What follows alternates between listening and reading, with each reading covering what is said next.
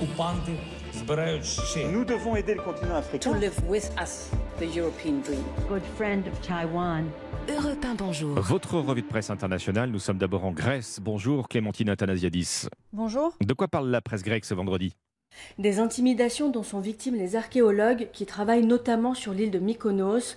Messages de menaces et passages à tabac, le quotidien Tanea dénonce des comportements mafieux. Violemment agressé, Manolis Psaros a passé plusieurs jours à l'hôpital.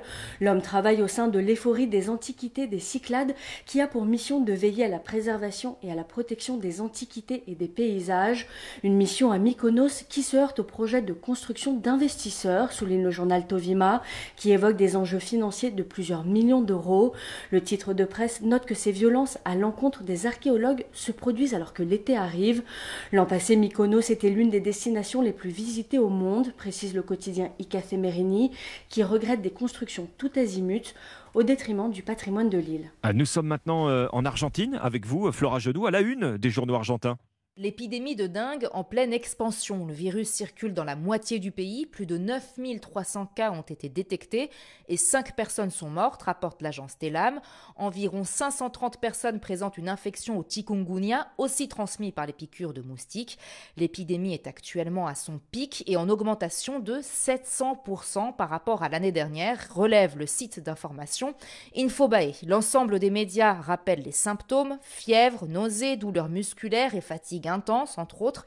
Ce virus très implanté en Amérique latine connaît en général un rebond à cette époque de l'année après les températures chaudes de l'été austral, souligne un infectiologue cité par Infobae. Les spécialistes insistent, il faut éliminer de son foyer tous les récipients où les moustiques à savoir les objets contenant de l'eau stagnante. CNN espagnol indique cette porte de sortie, un vaccin contre la dengue pourrait être approuvé cette année en Argentine. Dernière destination, le Kenya, avec vous, euh, Charlotte Simonard, à la une des journaux du pays. Des attaques violentes contre les journalistes locaux et étrangers lors des manifestations menées par l'opposition, attaques attribuées aux forces de l'ordre, dénonce notamment la radio Capitale FM. Des images de reporters en sang font le tour des médias.